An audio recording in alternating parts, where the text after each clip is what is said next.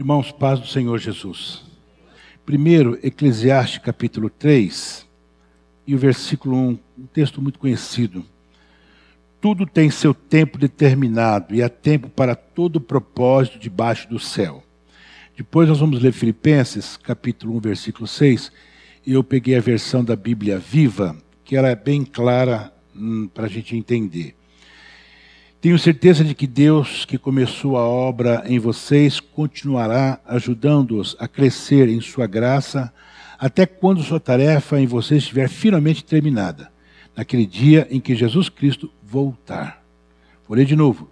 Tenho certeza de que Deus, que começou a boa obra em vocês, continuará ajudando-os a crescer em sua graça, até quando sua tarefa em vocês estiver finalmente terminada naquele dia em que Jesus Cristo voltar. Baixe a cabeça, oremos. Deus e Pai, mais uma vez, Senhor, vou fazer uso da tua palavra. Eu peço a tua misericórdia sobre a minha vida, tua unção, tua graça, que eu possa me lembrar de tudo aquilo que está, Senhor amado, no meu coração. Pai amado, que a tua igreja receba esta palavra e possa entender, ó Deus, que nós estamos no momento que precisamos ter maturidade. No nome de Cristo, amém. Tome assento.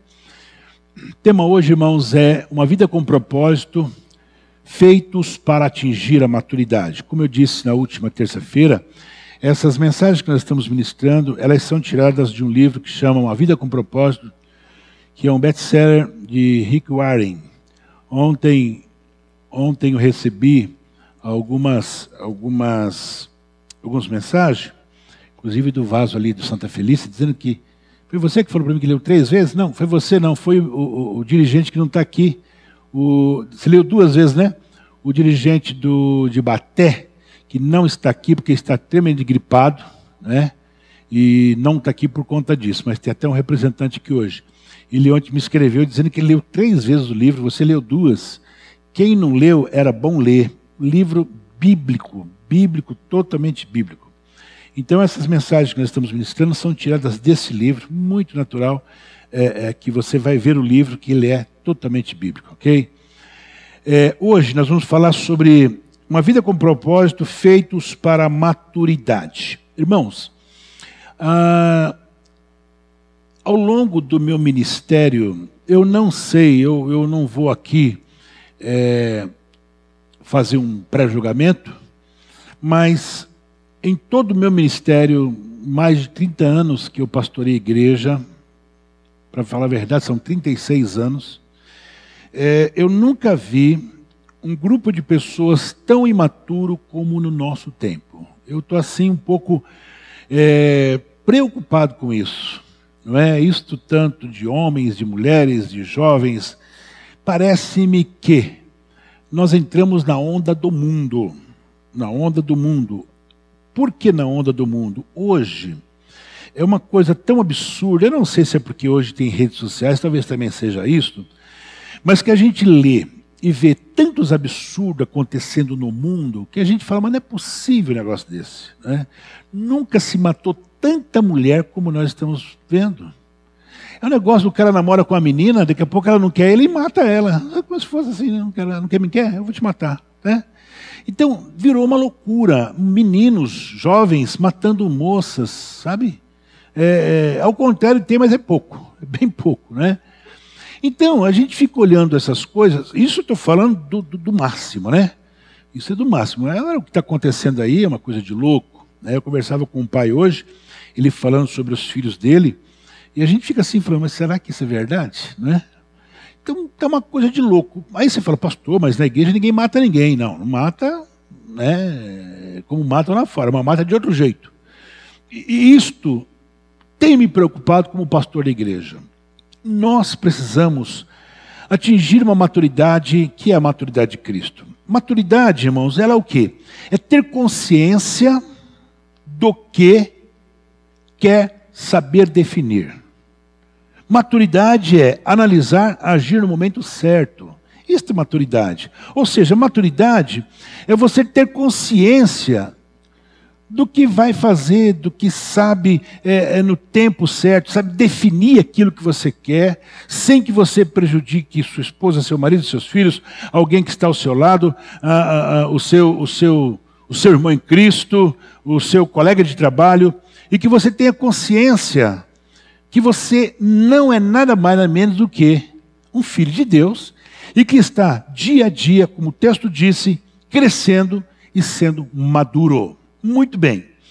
O que nós precisamos entender é que não existe atalhos para a maturidade. Não tem essa coisa de falar, pum, estou maduro. Não, não existe isso. A maturidade, ela é um processo que você vai vivendo na vida cristã. E a maturidade, ela é alcançada quando você se dedica a querer ser maduro. A querer ser maduro. Não é? Se você não quiser ser maduro, você vai se tornar sempre uh, uma pessoa imatura. E como é que a gente analisa? Analisa pelas atitudes, pelas ações, pela sua maneira de ser, sua maneira de falar, a sua maneira de agir com o seu, o seu semelhante. É, a gente analisa assim. E hoje em dia, parece-me que as pessoas acham que ela fazendo, e hoje você entra na internet, tem um milhão de cursos. Né? Seja craque nisso, seja craque naquilo, seja. Aí o cara fala, pô, eu vou fazer esse curso aqui e ninguém me pega mais, porque eu vou ficar. Mentira, não existe isso. Né?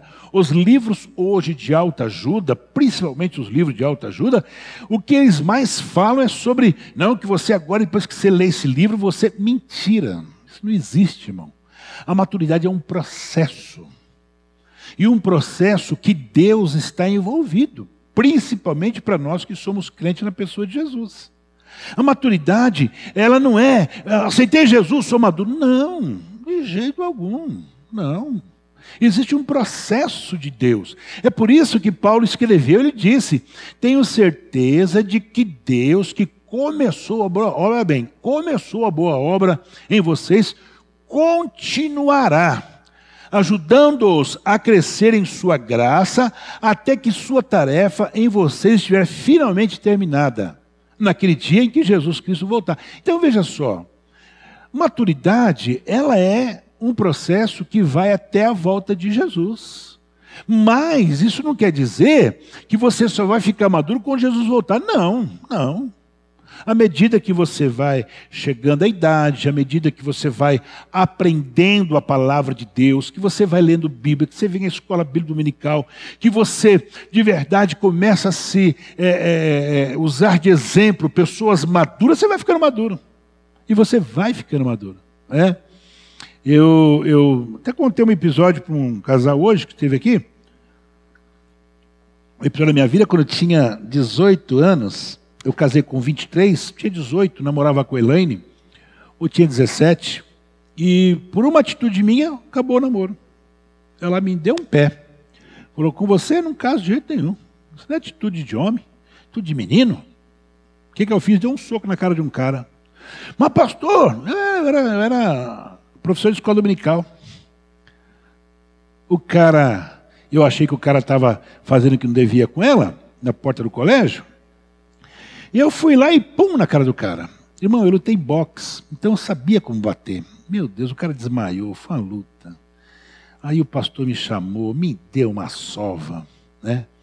Eu só não suspendeu da comunhão porque não tinha outro professor para a classe. Você não tinha me suspendido da comunhão, né? Quando cheguei, quando meu pai soube, meu misericórdia, meu pai não me bateu, eu queria porque eu estava já assim para ficar noivo, mas acabou noivado. Acabou noivado naquele dia. A pastora falou assim: quer saber de uma coisa? estou fora. E ficou fora mesmo, só voltou porque Deus teve misericórdia e usou o Toninho. Chamava ele de Santo Antônio. Né? O Toninho foi, era o meu amigo e foi lá e falou para Não, ele te ama, eu sei que você ama ele, não ama, não. Jesus, agora lascou, né? Mas Deus teve misericórdia. Nós fomos lá no, no, no, no, Nunca vou esquecer, né? Nós fomos no Museu do Ipiranga, vai ver, né, irmão? comer rodízio de pizza. Tem rodízio de pizza ainda? Existe isso? Existe? Então nós fomos lá no Museu de Piranga. Você conhece bem lá, né? Fomos lá e eu fiquei no jardim com ela, era tipo umas seis horas da tarde. Minha irmã foi comigo, porque aquele tempo podia sair sozinho, né? O Toninho foi junto. Aí Jesus teve misericórdia de mim. Esse ano eu faço 40 anos de casado. Mas fiz, faltou maturidade. 17 anos, né? eu achei. Ah, você não tem que achar nada. Você tem que, antes de achar, pense o que você vai fazer.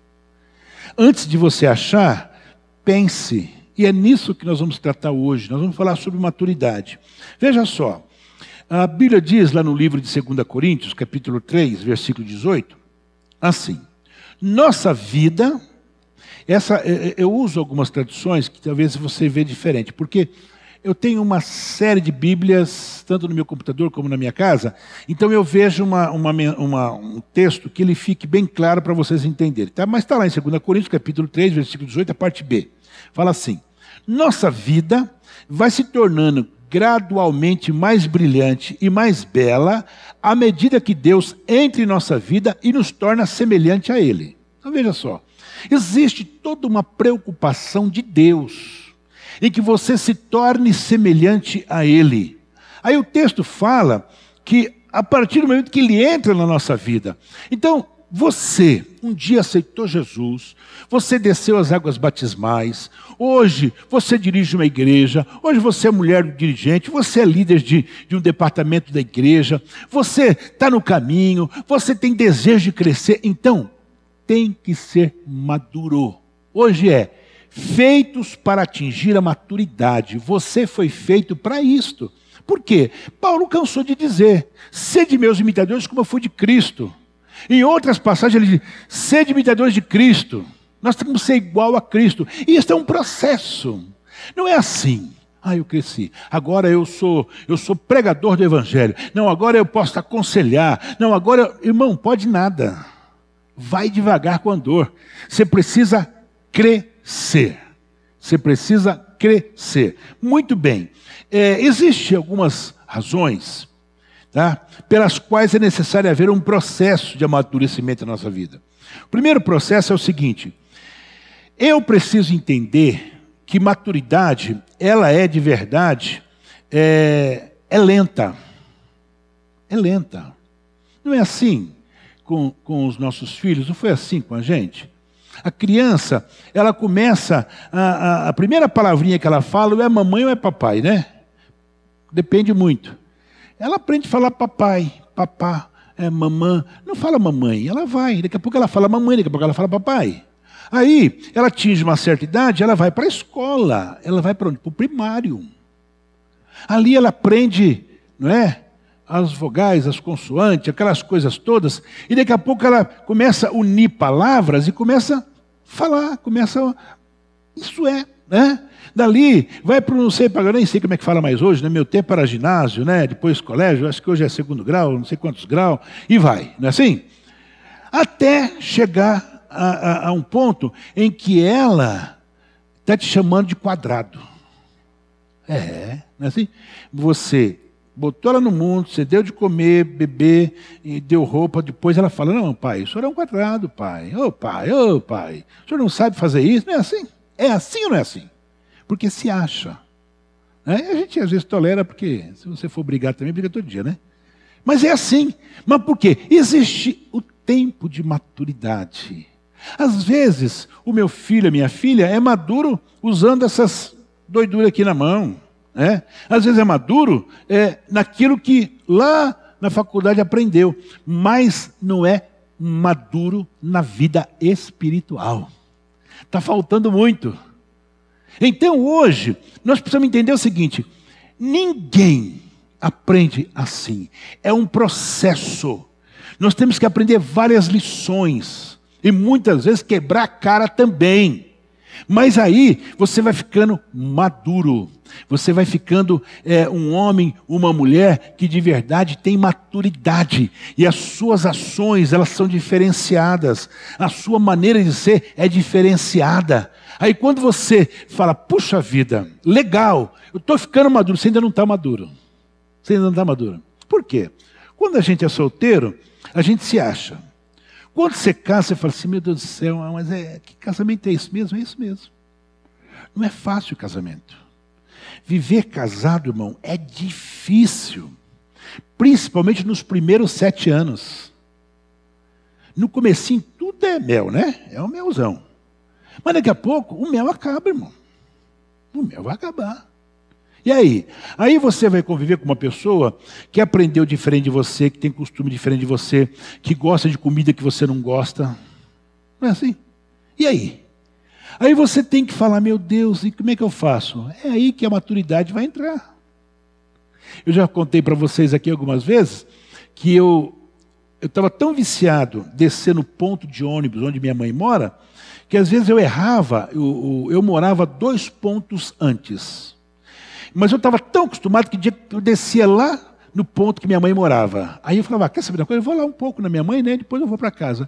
Irmão, quando eu abri o portão de casa, para entrar no quintal, minha mãe já saía. Ela já sabia, porque mãe é um negócio, você abre o portão, ela sabe quem abriu. Né? O cachorro latir, ela sabe quem chegou para o cachorro latir daquele jeito. E ela saía no quintal e já me encontrava no quintal. Eu benção, mãe, Deus te abençoe, filho. Está tudo bem, filho? Mãe, está tudo bem. O que você está fazendo aqui essa hora? Assim mesmo. Eu já ficava meio cabreiro, né? Fazer essa pergunta para mim. Ah, eu vim, eu desci, errei o ponto, mãe, vim aqui. Não, pode voltar. Jesus, voltar? Pode voltar. Sua mulher está te esperando em casa, com janta. Você chega em casa, beija a tua mulher, toma um banho, janta e você vem com ela. Eu falava, mas minha e quantas vezes você chorando na minha casa, achando que minha mãe estava me desprezando? Não, irmão. Minha mãe estava fazendo a coisa certa. Se eu chegasse em casa e falasse assim, ah, Elaine, eu passei na minha mãe, passou a fazer o que na sua mãe? E vocês sabem muito bem. Você chegou na casa da mãe, tem coisa boa para comer. Ou não é assim? Ô, oh, meu irmão, eu nunca cheguei na minha mãe para chegar lá e não ter alguma coisa gostosa para comer.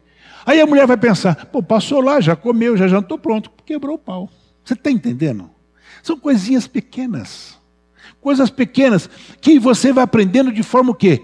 Gradual. Então, primeira coisa, tá? Nós aprendemos lentamente. Segunda coisa, nós temos muito a desaprender. Como é que é isso? Normal. Nós, quando viemos para Jesus, nós viemos com um monte de costume errado, com um vocabulário errado, com costumes errados. Nós fazíamos muita coisa errada. E não é porque eu aceitei Jesus que a partir de hoje eu não bebo mais, não fumo mais. Eu... Não, não funciona assim. Você sabe que não funciona assim. Não funciona assim. É, um irmão veio falar para mim, pastor, então, sabe o que, que é? Eu estou voltando para gosto de uma biritinha. Eu falei, continua com a birita, irmão, fazer o quê? Vamos lá devagar. Eu falei, não, se o senhor parar que a pessoa vai para o inferno, não posso falar isso. Eu não posso falar isso para ele. Ele está viciado naquele troço. Agora eu falei para ele, vai orar, vai buscar Deus, meu filho. Quando foi pouco tempo, ficamos sabendo que ele já parou. Não é de Deus um negócio desse?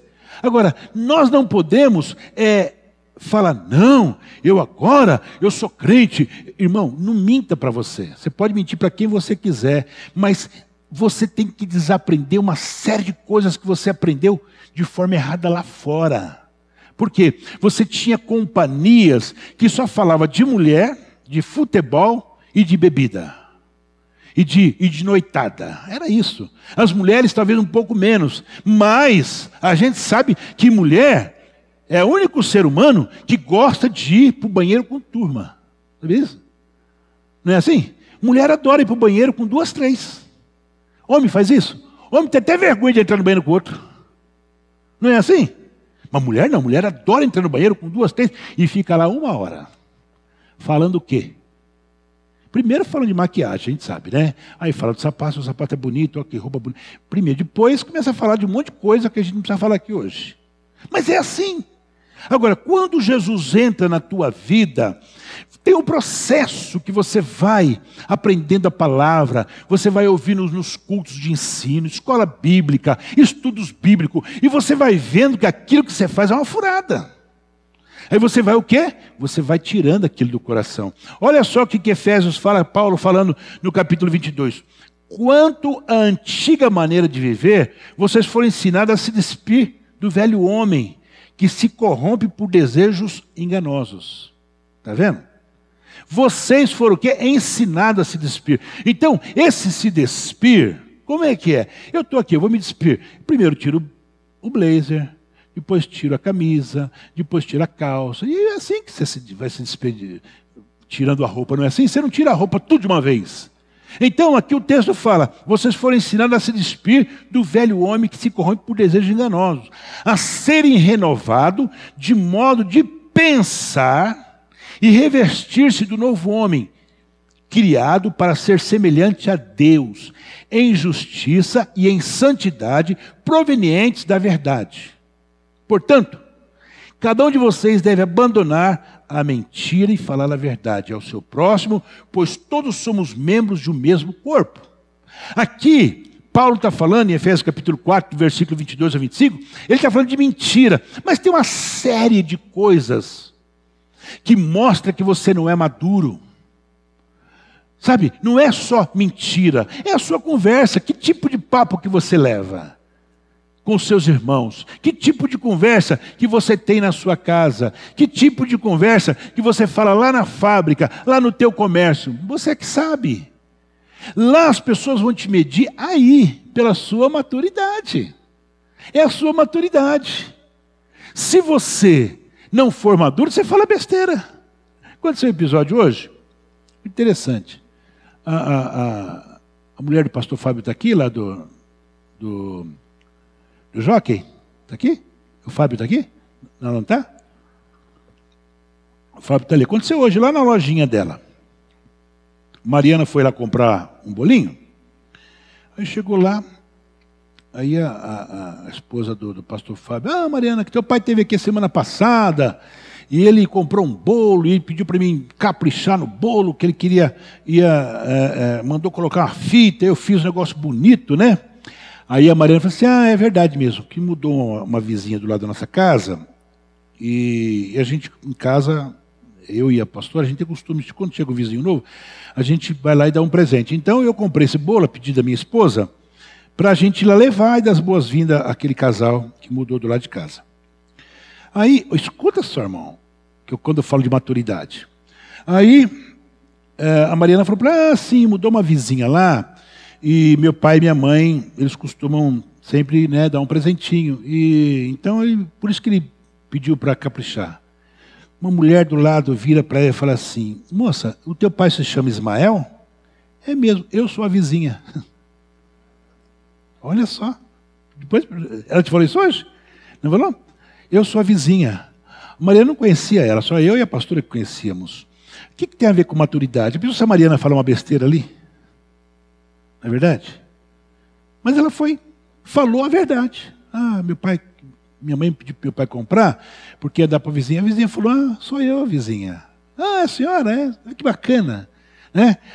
Até brincou depois com a, com a esposa do pastor Fábio, arruma um cliente para você, porque quando a, a, irmã fez o bolo, deixou um cartãozinho, né? que de boba não tem nada, né?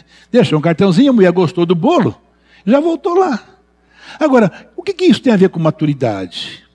É na hora de você falar, falar a verdade, falar o que aconteceu.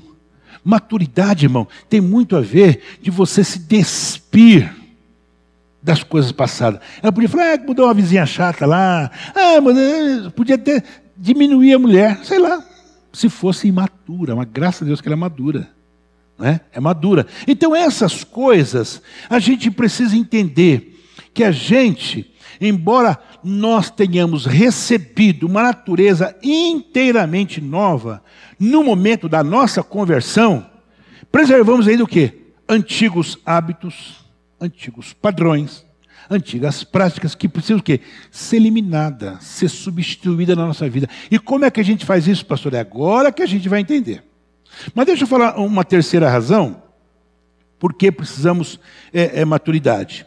É, os nossos novos e bons hábitos levam tempo para o que? Para desenvolver. Como eu disse que é um processo, não é do dia para a noite. Isso vai levando tempo. Até para dar paz do Senhor, no primeiro momento você fica assim, né? Você encontra um, um crente, você é novo convertido, você não sabe se você fala bom dia, boa tarde, Pai do Senhor. E hoje eu tenho encontrado crente que não me dá Pai do Senhor. Oi, pastor. Oi, pastor. Eu estou acostumado a falar Pai do Senhor. Está entendendo? Por quê? Porque não é maduro. Como é que você sabe que não é maduro? Porque não dá paz do Senhor. Por que você dá paz do Senhor? Porque é a identificação do cristão. Nós aprendemos a nos identificar dessa maneira. Pai do Senhor, irmão, eu, eu posso estar onde eu estiver. Pai do Senhor, irmão, Pai do Senhor, irmão. Ô irmão, coisa mais gostosa do mundo é você dar paz para alguém. Tem coisa melhor que isso? Não, pastor, sabe porque na minha igreja fala outra coisa. Sauda. Sabe? É paz de Deus, graça e paz, não importa, fala alguma coisa. Eu encontrei um irmão aqui da sede no, no elevador, eu fui no médico, e encontrei o cara lá. Irmão, o cara ficou até vermelho quando me viu. E eu, né? Pai do Senhor, irmão, ele estava com dois colegas, ele falou qualquer coisa, menos Pai do Senhor, para mim. Passou, está tudo bem, mas não falou Pai do Senhor. O que está faltando? Maturidade. Irmão, deixa eu dizer uma coisa a você. Eu já disse aqui, você não precisa botar camiseta dizendo que você é crente. Você não precisa dizer, eu sou evangélico. Não. É a sua boca que vai dizer. É a sua maneira de agir que vai dizer. É a sua maneira de tratar alguém que vai dizer quem você é. Por quê? Porque você está buscando a maturidade na pessoa do Senhor Jesus. Olha só o que Paulo disse para Timóteo: seja um exemplo na palavra, no procedimento, no amor, na fé e na pureza. Dedique-se à leitura pública da Escritura, à exortação e ao ensino. Seja diligente nessas coisas. Dedique-se inteiramente a elas, para que todos vejam o seu progresso. O que está acontecendo hoje? Irmão, Bíblia? Lê Bíblia. Hum. Então, pastor, sabe, é uma letra pequenininha, né? Tem coisa que eu não entendo, sabe, pastor? Então, você está entendendo? Aí a gente fala, irmão, lê um livro bom, livro? Mas quanto tempo faz que você não lê um livro, irmão? É, eu costumo dizer, eu não sou um grande leitor de livro, não. Mas eu leio praticamente todo mês e meio um livro. Eu tenho na minha cabeceira da minha cama, antes da gente dormir, sabe? Antes de dobrar o joelho, a gente pega o livro e vai. Eu vou comendo. A Elaine come livro. Ela, o Mateus, adora comer livro. Come, assim, que eu fico bobo de ver. Né? E a Belinha está no mesmo caminho, tá? A Belinha já está começando a ler livro. Né? Vou tudo vou meio bobo mesmo, né? Isso aí faz parte. Agora, veja só, como é que a gente cresce? A gente cresce lendo, olhando as escrituras. O que, que Paulo falou aqui, meu filho? Dedique-se à leitura pública da escritura, tá? A exortação é o ensino. Nós temos que se dedicar a isso para crescer. Irmão, deixa eu dizer uma coisa para você. Talvez essa mensagem não seja para você pular nem dar glória a Jesus toda hora, mas é para você refletir. É igual quando a gente vai no cemitério e vê lá o corpo do crente. A gente fala assim: é melhor ir à casa do luto do que onde a casa onde a festa. Você fala, pelo amor de Deus, pastor, você está ficando louco.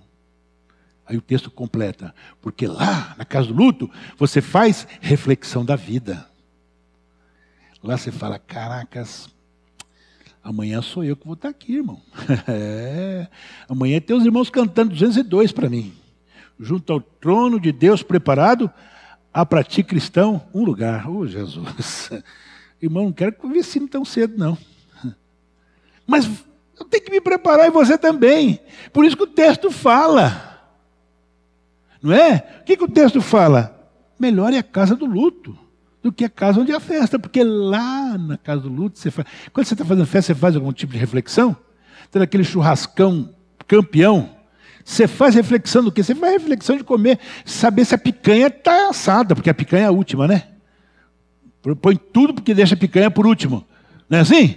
Ô irmão, e a picanha não vai sair? Ô irmão, e a maminha não vai sair? E aquela linguiça com, com, com pimenta não vai? Não é assim, irmão. Mas lá no cemitério não. Lá você fala, meu Deus do céu. Oh, Jesus, irmão foi embora, meu amigo, vizinho, mas um dia vai ser eu. É, aí você começa a pensar. Lá você pensa. Está entendendo? Então vamos lá. O que, que eu faço, pastor, para atingir a maturidade? Primeira coisa, creia que Deus está operando em sua vida, mesmo quando você não sente. Como é que é esse negócio? É.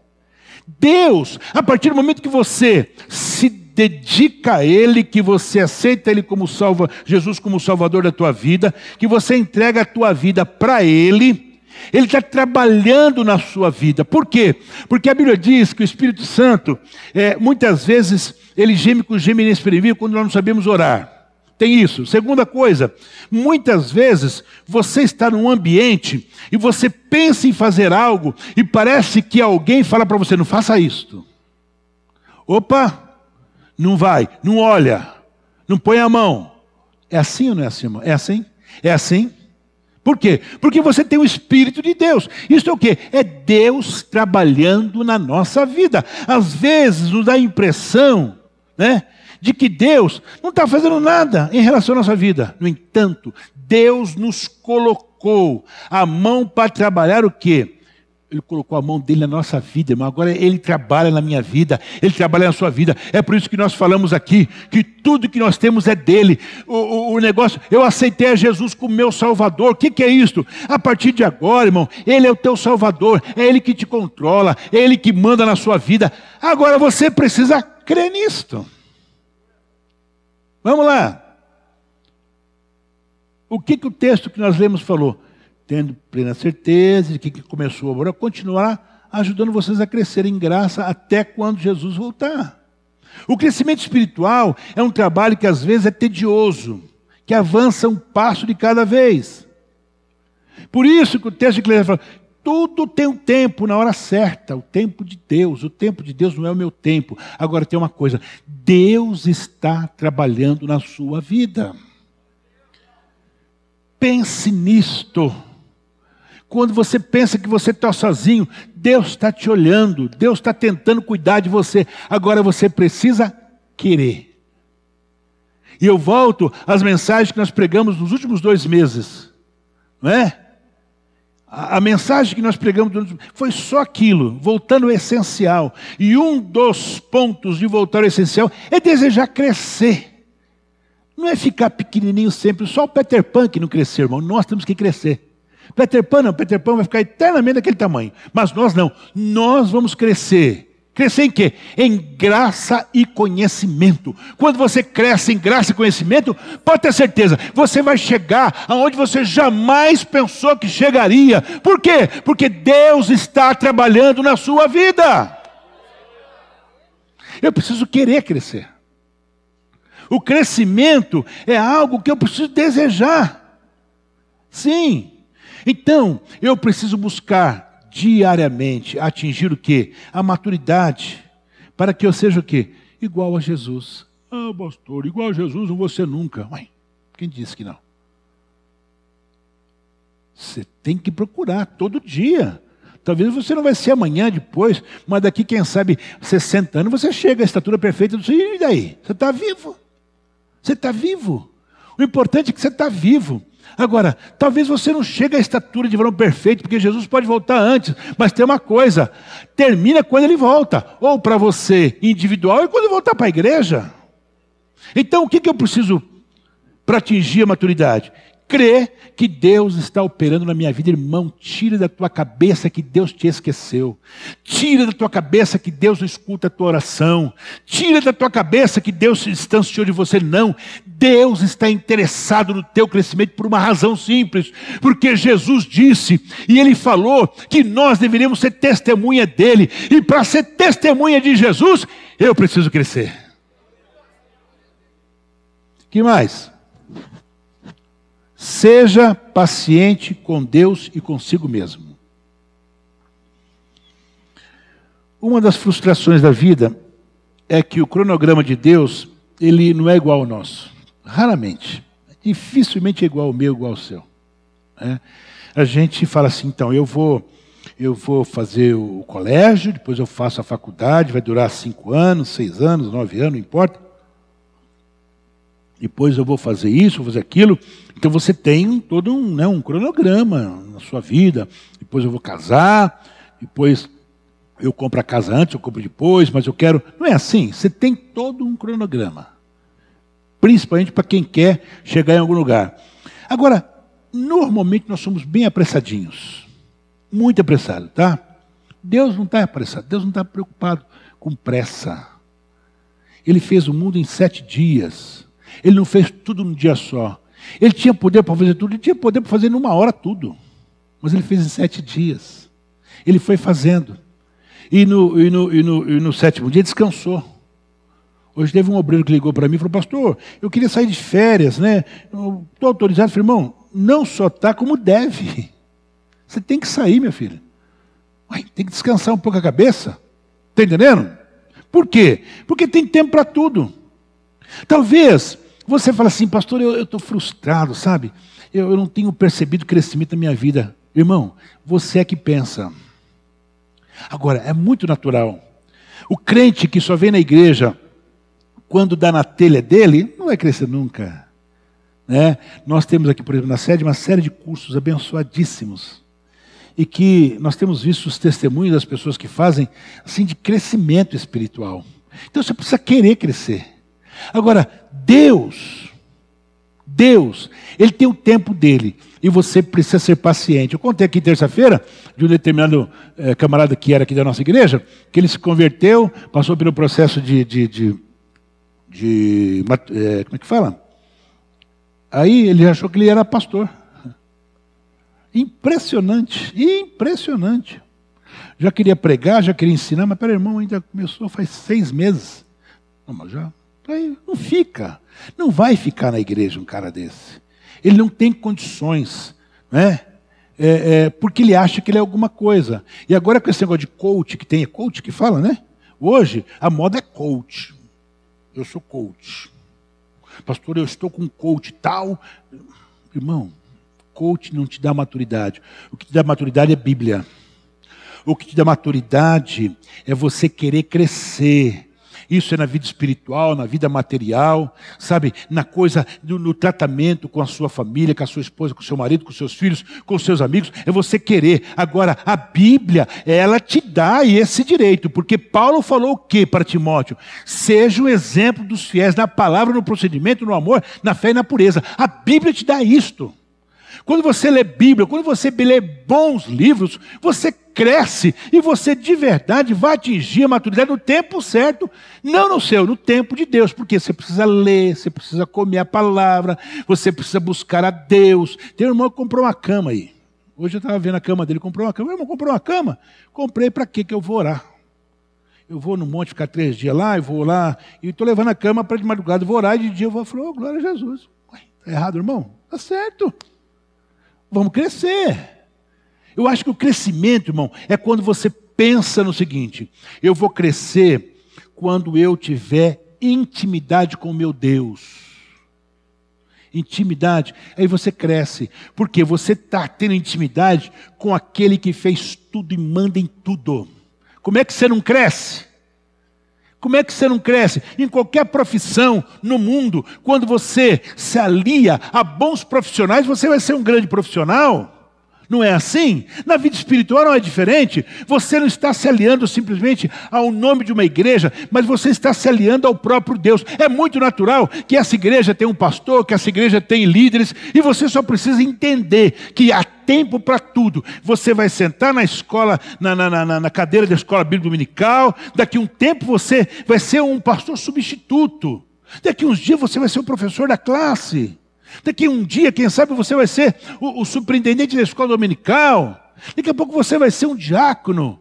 Daqui a pouco o pastor te fala, meu filho, ó, você vai dar uma palavra na igreja, você, opa, e você se prepara. Não é assim, é um crescimento, irmão. Não adianta você querer dar uma mãozinha para Deus. Não existe isso. Deus levou 80 anos para preparar Moisés. Caramba, 80 anos, né? Incluindo os 40 anos no deserto. Certo? É, foram 14.600 dias. Está entendendo? Olha o tempo. É, alguém disse assim, mas Deus parece que foi meio gozado nessa história. Deus não podia. Né? Ele foi criado aos pés lá da, da filha de Faraó. O cara, cabeça, né? Os caras eram os que mandavam no mundo naquela época, os faraós, né, o Egito. Aí o que, que Deus faz? Deus, ele comete lá aquele assassinato, e ele foge para onde? Para uma cidade bacana? Não vai para o deserto. Lá, lá ele encontra o Jetro, lá ele encontra a sua esposa, lá ele casa, lá ele teve filho. E, e aí? E o povo tá lá, ficou lá, mas não era tempo. Por quê? Por mais que ele mamou na mãe dele, e ele mamou na mãe dele, por mais que ele tinha uma irmã que ele conversava, ele ainda viveu mais tempo com Faraó, ou com a filha do Faraó, que a sua própria família. Então ele tinha muitos resquícios que ele precisava, está entendendo? Porque quando Deus chama ele, ele falou: Deus, ó, conta comigo, hein? Faraó, ih, conheço o cara de trás para frente. Conheço cada sala do palácio. Sei como falar com aquele, com aquele homem lá. Deixa, ele falou isso? Foi isso que, que Moisés falou? Eu não, eu não estou fora. Eu sou homem de palavra dura. Eu, eu, sabe, alguns falam que ele era gago. Para mim não dá. Não foi o que ele falou? Não estava pronto, irmão. O irmão, você ainda não está pronto. Mas tem uma coisa: Deus quer te aprontar. Pessoas maduras são desenvolvidas, sabe como? Através das lutas, através das tempestades, através de um período de sofrimento. Mas sim, essa é boa para colocar lá. Entendeu?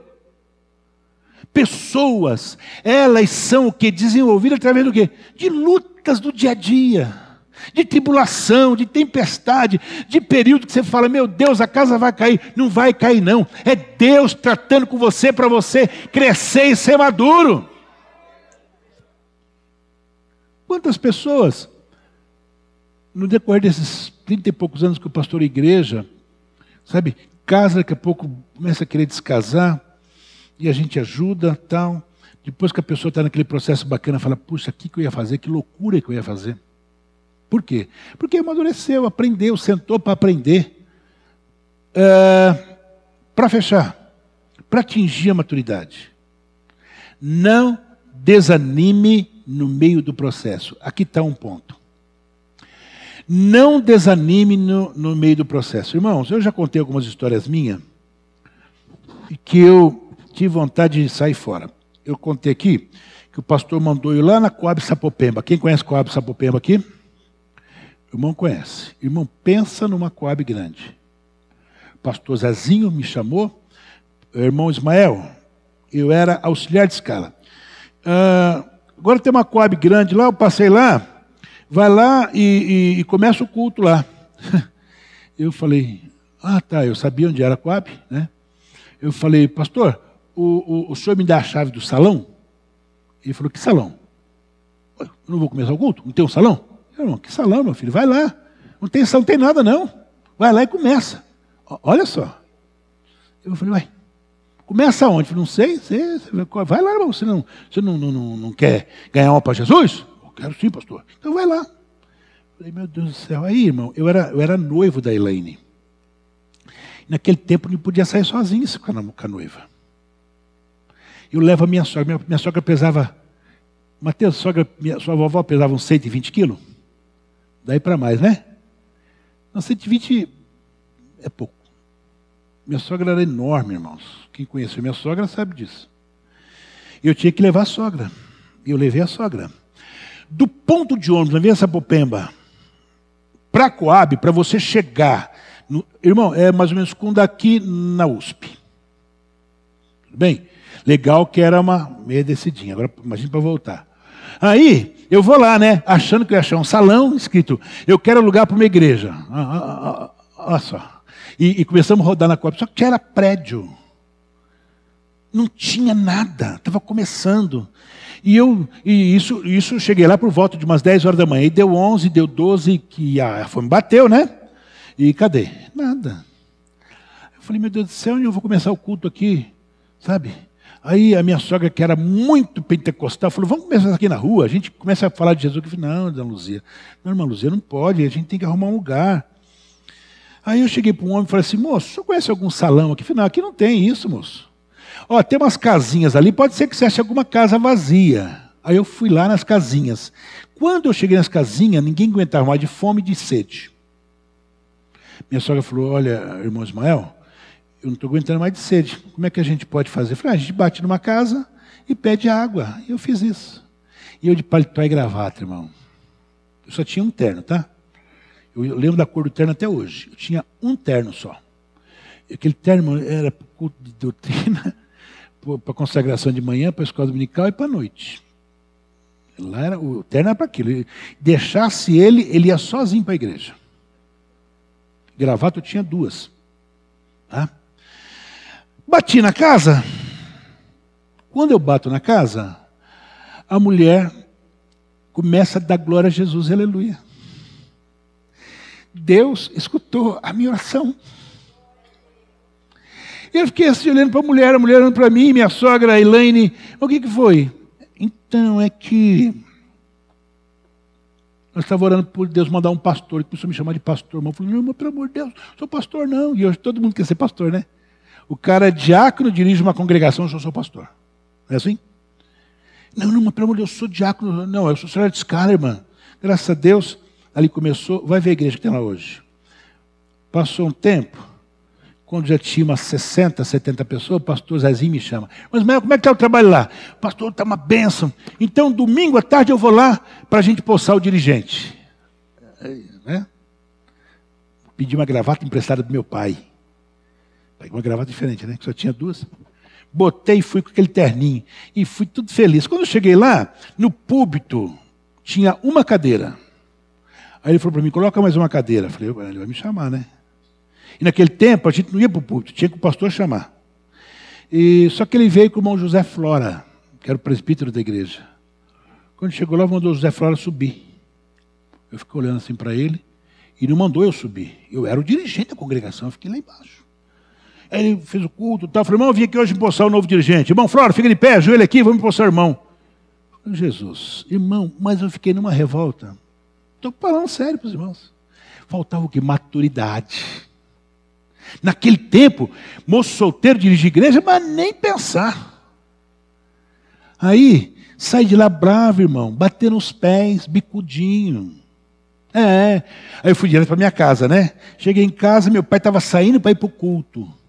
Meu pai dirigia a igreja com longe. O que aconteceu, meu filho? Eu contei para ele, quase que eu tomo uma surra antes de ir para a igreja. Isso é uma falta de respeito. O que, que você está pensando? Maturidade maturidade. Eu queria desanimar, eu queria jogar tudo para cima, porque Deus tinha um processo na minha vida, eu não estava entendendo. Se meu pai não me pega aquele dia e quase me dá umas cintadas, é capaz que eu nunca mais ia para a igreja. E brabinho que eu fiquei, porque. O que, que, é isso, irmão? O que, que faltava para o irmão Ismael? Maturidade. Né? Eu já era noivo nessa ocasião, mas eu não tinha maturidade espiritual ainda.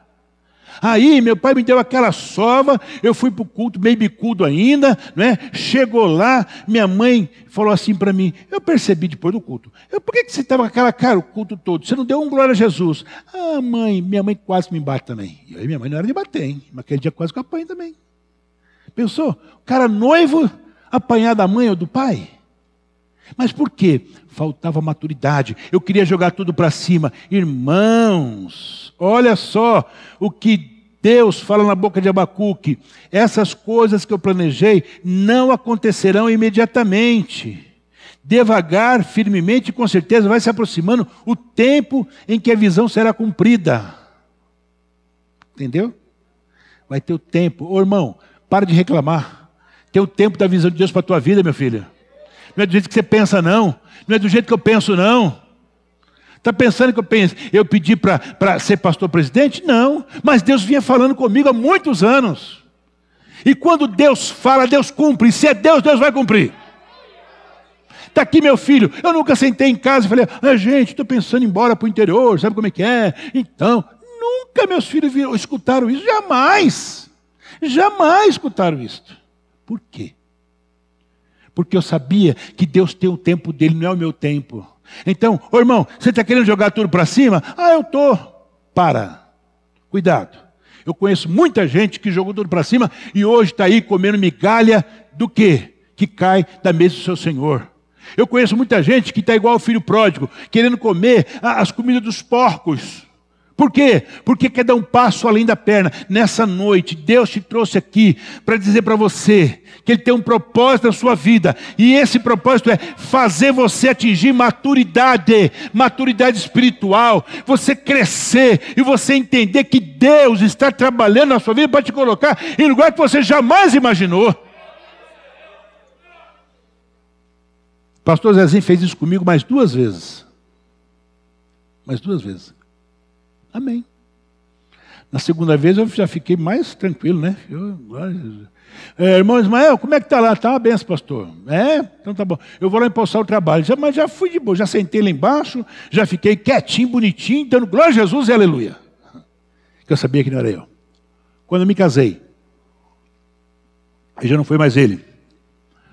Chamava Samuel Ferreira, mas não é o nosso bispo, não. Meu pastor chamava Samuel Ferreira. Falou assim para mim, irmão, José de Paula, desculpa, José de Paula. Falou assim para mim, irmão Ismael, ó, você vai casar? Quando for em janeiro, você vai assumir uma congregação. Uma subcongregação.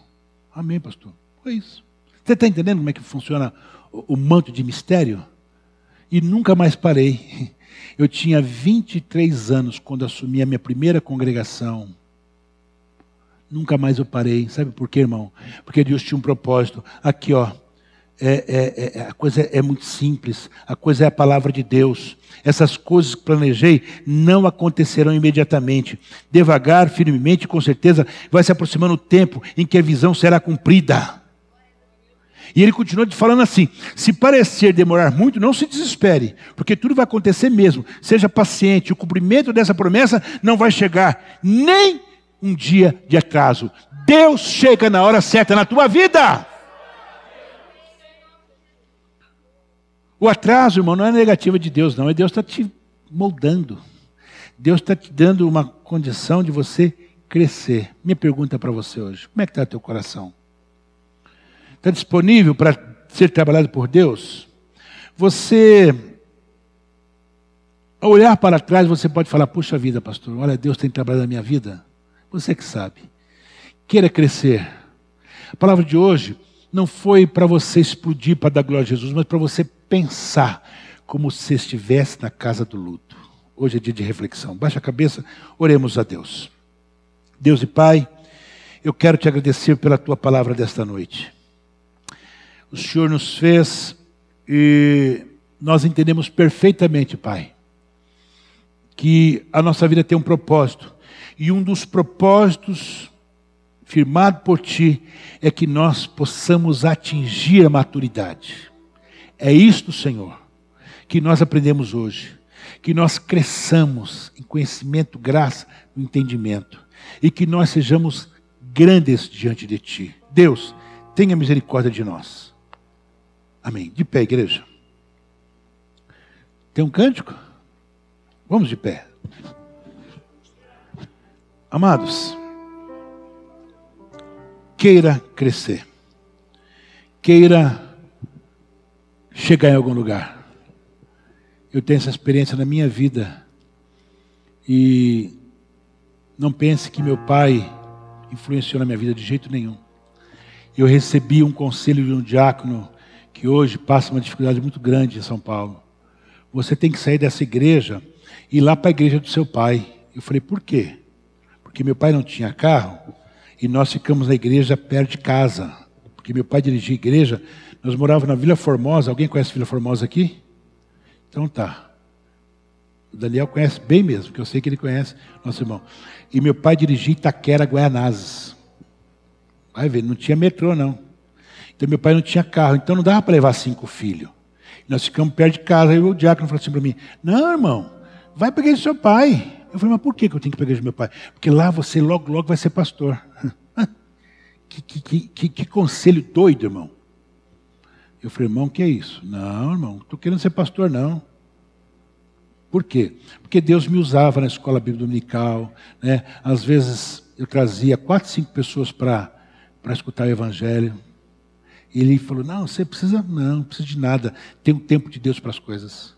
O meu pai nunca, desde auxiliar de escala até o meu pai nunca influenciou. Meu pai nunca chegou e falou: Ah, consagra. Não, meu pai não era meu pastor. E ai de mim se fizesse bico com os meus pastores. Meu pai era o primeiro que me dava uma surra de cinta. Amém? Irmãos, a paz do Senhor Jesus. Abra a tua Bíblia, irmãos, no livro de Colossenses, capítulo 1. Colossenses capítulo 1. Eu quero ler a partir do verso 16. Você acompanha aí na sua Bíblia. Eu vou ler aqui na minha Bíblia. Acompanha aí. Nós vamos iniciar uma série hoje, que é uma série que ela é tirada de um livro que é um best-seller. Esse livro chama-se Uma Vida com Propósito. Rick Warren. Este é um dos livros mais vendidos no mundo. No mundo.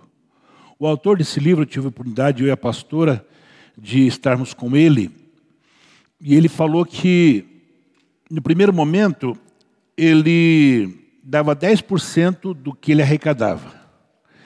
Quando chegou um ponto que vendeu tanto que ele dava 90%, ficava com 10%. Foi isso mesmo, pastora, que nós vimos, né? Exatamente isso. Um livro que é um best-seller. Se você nunca leu, era bom você ler. Por que, que eu escolhi é, estar usando este livro? Primeiro que ele é bíblico, completamente bíblico. Segunda coisa, ele expressa de verdade qual é o propósito de Deus para a nossa vida. Por que, que eu escolhi este tema para nós trabalharmos? Irmãos, é, em todo o meu ministério, eu pastorei igreja há mais de 30 anos, não é? eu nunca tive tantas perguntas como eu tenho é, é, recebido nos últimos meses, não é? E a maioria das perguntas que eu tenho recebido de irmãos, de pastores vocês estão aqui, os que fazem perguntas sabem muito bem do que eu estou falando. Algumas perguntas relacionadas exatamente sobre o propósito de Deus na nossa vida. Porque dentro da, da, da situação em que o mundo hoje vive, a gente começa a fazer algumas perguntas para a gente e para Deus, não é? E, e muitos de nós, de verdade, ficam em dúvida porque a gente acaba se esquecendo de uma série de detalhes sobre o propósito de Deus para a nossa vida. Tanto que a escola bíblica, que será é, no mês de julho, eu estava hoje já praticamente fechei os quatro temas, e eles têm muito a ver também com o momento que nós estamos passando e vai nos edificar e muito. Abra a tua Bíblia, 1 Colossenses capítulo 1, versículo 16 em diante, diz assim: Pois nele foram criadas todas as coisas, os céus e sobre a terra, as visíveis e as invisíveis, sejam tronos, sejam soberanias, quer principados, quer potestade, tudo foi criado por meio dele e para ele. Ele é antes de todas as coisas, nele tudo subsiste. Ele é a cabeça do corpo da igreja, ele é o princípio, primogênito de entre os mortos, para que todas as coisas tenham primazia. Porque aprove a Deus que nele residisse toda a plenitude, e que, havendo feito a paz pelo sangue da sua cruz, por meio dele, reconciliasse consigo mesmo todas as coisas, quer sobre a terra, quer nos céus. E a vós outros também, que outrora Éreis estranhos e inimigos no entendimento pelas vossas obras malignas. Agora, porém, vos reconciliou no corpo da sua carne, mediante a sua morte, para apresentar-vos perante ele santos, inculpáveis e irrepreensíveis. Baixa a cabeça, Deus e Pai. Mais uma vez eu me coloco, Senhor, na tua presença, dependendo da tua graça, da tua unção, Senhor, sobre a minha vida. Que nessa noite, Senhor, esta palavra possa nos edificar, que nós tenhamos entendimento, a Deus, daquilo que o Senhor quer falar conosco. Minha oração, meu pedido no nome de Jesus. Amém. O tema principal é uma vida com propósito, mas o subtema é, afinal de contas, por que eu estou aqui? Esse é o subtema de hoje. Afinal de contas, por que, que eu estou aqui? Muito bem. É, Talvez você se ache que você se conheça. Talvez você diga, não, eu me conheço, eu sei quem sou eu, né? É, eu sei muito bem, eu tenho certeza de quem eu sou. Mas de vez em quando você faz umas perguntas para você, né? E as perguntas normalmente são é, que você fala algo que você não queria ter falado, mas você falou. Aí você fala, puxa vida, eu não devia ter falado. Não é assim? Isso acontece muito. Tá? De vez em quando você tem a impressão de que sentiu ou fez algo que jamais se julgava capaz de sentir ou fazer. Não é verdade isso? Aí você bota a mão na cabeça e fala, mas não acredito que eu fiz isso. Como é que eu fiz isso? Aí você fica se perguntando, né? Mas por quê? Porque você de verdade pensa que se conhece, mas você não se conhece. E por fim, não é? é de vez em quando você fica surpreso com você mesmo, por atitude, por ações, por uma série de coisas que acontecem com você e você se surpreende, às vezes de forma positiva e, na sua maioria, de forma negativa. Então, quando nós é, achamos que nós nos conhecemos, muitas vezes nós nos enganamos. Mas por quê? Porque a Bíblia diz que o nosso coração ele é enganoso. O meu, o seu, ele é enganoso, tá? É, então, a pergunta que não se cala: quem sou eu? Segunda pergunta: qual é a razão da minha vida? Terceira pergunta: para onde que eu vou depois que eu fechar os meus olhos? Aí você diz: Não, pastor, pelo amor de Deus, essas três perguntas aí eu sei de cor e salteado. Eu tenho certeza que eu respondo ela de boa. Eu tenho certeza que você responde. Mas nós estamos vivendo um momento em que muitas pessoas estão se auto-questionando. Muitas pessoas, elas estão de verdade com dúvida sobre quem elas são, não é? Qual é a razão da sua vida? E para onde que ela vai depois que fechar os olhos? Irmãos, nesse momento em que nós estamos vivendo, as redes sociais, elas estão lotadas de homens de uma inteligência acima da média. E essas pessoas, elas têm de verdade convencido muita gente. Muita gente. Por quê? Porque é, nunca em toda a nossa vida nós assistimos tanta televisão e olhamos tanto as redes sociais. Por conta não é, do, da coisa de ficar em casa, de você é, é, é, trabalhar em casa, de você não poder se relacionar com pessoas como nós fazíamos. Então você vê muita televisão, você vê muita internet, e você começa a descobrir pessoas que começa a expressar algumas coisas e que te deixa em dúvida. Te deixa em dúvida. Eu estava conversando com a minha esposa esse dia sobre um cidadão que é de uma inteligência simplesmente fantástica. Foi criado dentro da Igreja Católica, ele estudou, estudou, estudou, estudou, Teve desejo até de se formar padre e hoje é ateu. Você fala, ah, não é possível um negócio desse. Mas é. O cara é ateu. Ateu. Por quê? Simples. O que, que Paulo fala? Paulo, ele chega um tempo da vida dele que ele fala assim: ó, o negócio é o seguinte. Toda a minha sabedoria eu considero como esterco. Por quê? Sabedoria humana. A sabedoria humana, ela te questiona ela te questiona. A sabedoria humana, ela te coloca interrogações na cabeça. Mas quando você tem o Espírito de Deus, aí não. Aí você vai entender e você vai ter resposta.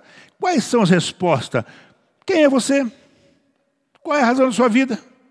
E para onde é que você vai depois que você fechar os seus olhos? Muito bem, então vamos lá. Em outras palavras, qual é o sentido da vida? Qual é o sentido da vida? O sentido da vida é ter uma vida com propósitos. Este é o sentido da vida. E quais são eles? Então vamos lá. Primeira coisa que nós vamos hoje aprender.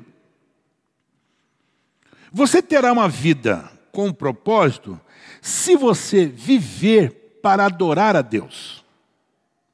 Quando nós falamos em adorar a Deus, nós pensamos uma série de coisas, menos o que é adorar a Deus.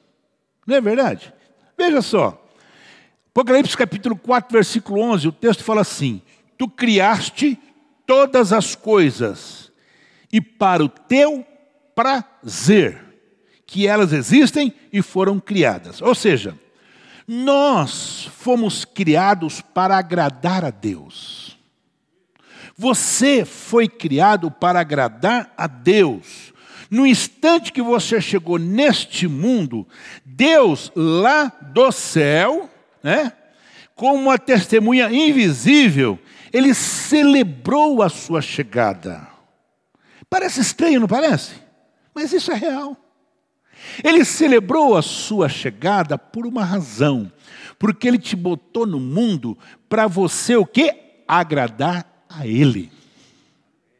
Foi para isso que ele te colocou no mundo, tá? Ele quis que você existisse. E a sua chegada deu um enorme prazer a Deus, exatamente porque Deus só espera algo de mim e de você. Agora presta atenção numa coisa. Deus não precisava criar você, mas decidiu criá-lo para a satisfação dele. Ele não precisava criá-lo a nós. Mas ele desejou criar a nós para a satisfação dele. Então nós fomos criados para adorar a Deus. Dar satisfação é viver para o prazer de Deus, é o primeiro propósito do ser humano. Trazer prazer ao Senhor se chama adoração. Agora veja só. Nós achamos que adorar a Deus é cantar. Nós achamos que adorar a Deus é bater palma. Nós achamos que adorar a Deus é levantar as mãos. Nós achamos que adorar a Deus é isto. Ô oh, irmão, que Deus é este? Né? Qual atitude sua que agrade ao Senhor, que é um ato de adoração? Adorar a Deus é você, é eu, é nós oferecer a nossa vida a Ele. É quando você diz, Senhor, ó, oh, a minha vida é tua. A minha vida já não me pertence mais. Eu vivo para o teu prazer, eu vivo para a sua adoração, eu vivo para te agradar. Irmão, você está entendendo isso no nome de Jesus? Então eu estou aqui hoje para agradar a Deus agradar a Deus. Veja só, é interessante que o escritor de Romanos, depois que ele passa 11 capítulos de Romanos, ele escreve lá no capítulo 12, no versículo 1, uma, uma palavra tremenda. E ele fala assim: Meus irmãos, por causa da grande misericórdia divina, peço que vocês se ofereçam completamente a Deus como um sacrifício vivo, dedicado ao seu serviço e agradável a Ele.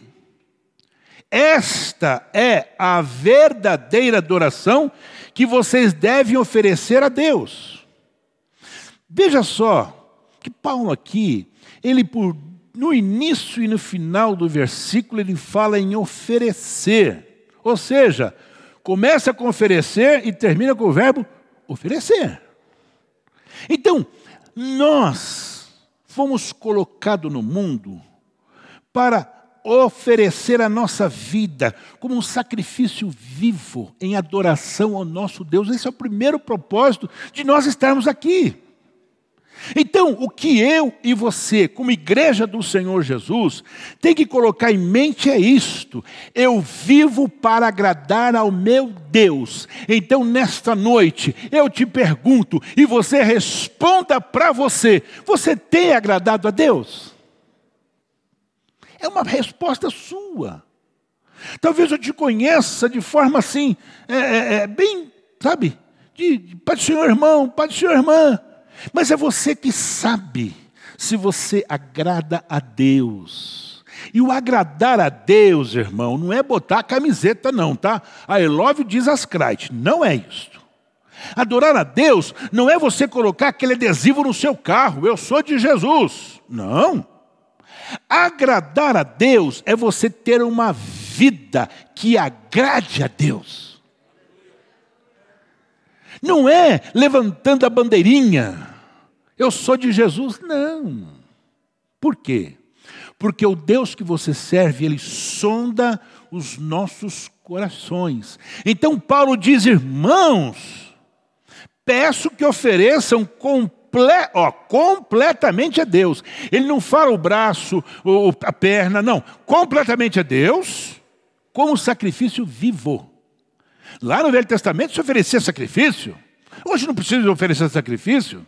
Nós fomos é, é, alcançados pela misericórdia e graça de Deus. Mas eu posso dizer, Senhor, olha, eu estou aqui, ó, conta comigo, eu preciso te agradar. As suas atitudes, as suas ações, a, a, o seu palavreado, a sua maneira de, de poder administrar a sua vida, a sua família, vai dizer se você agrada a Deus ou não. Segunda coisa, como é que eu posso ter uma vida com propósito? Eu preciso decidir, isso é importante. Principalmente para aqueles que dizem uma vez salvo, sempre salvo, tá? Fazer parte da família de Deus. Eu preciso decidir. É uma decisão minha. É uma decisão minha. Você foi, nós fomos formados para fazer parte da família. Deus quer uma família. E criou para fazer parte dela. Para nós fazermos parte dela.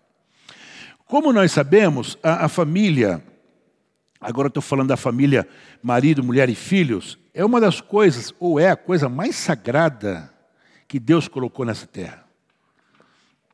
Não existe nada mais sagrado que a família. É por isso que quando a família ela se despedaça, é uma desgraça total.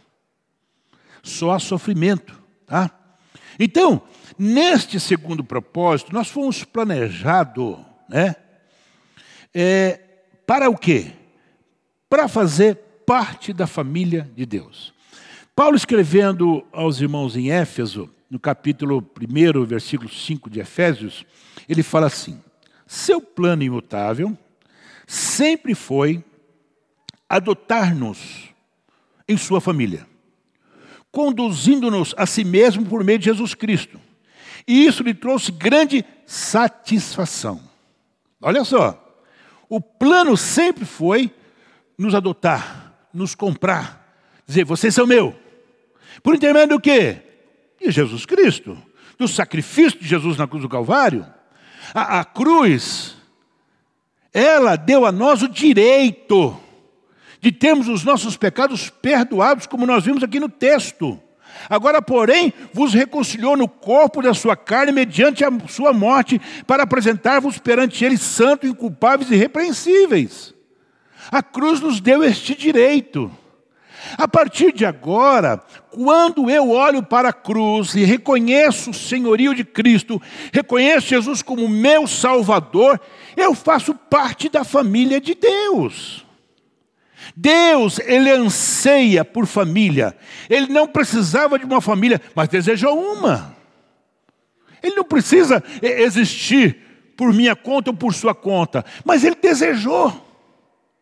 Haja visto que nós fomos feitos à imagem e semelhança dele. Olha que coisa tremenda.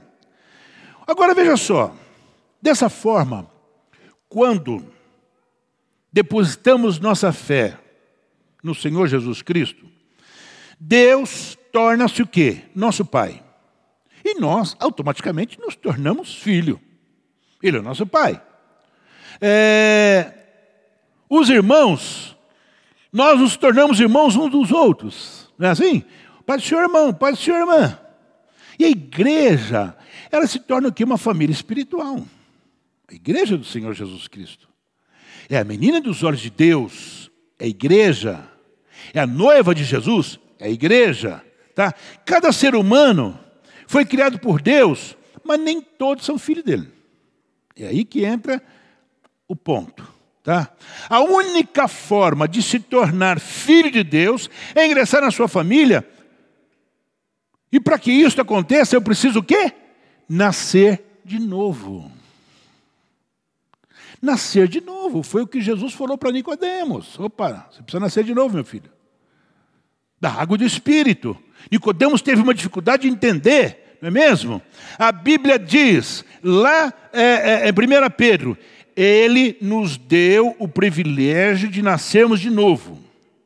De modo que agora nós já somos membros da própria família de Deus. O convite para fazermos parte da família de Deus ela é universal.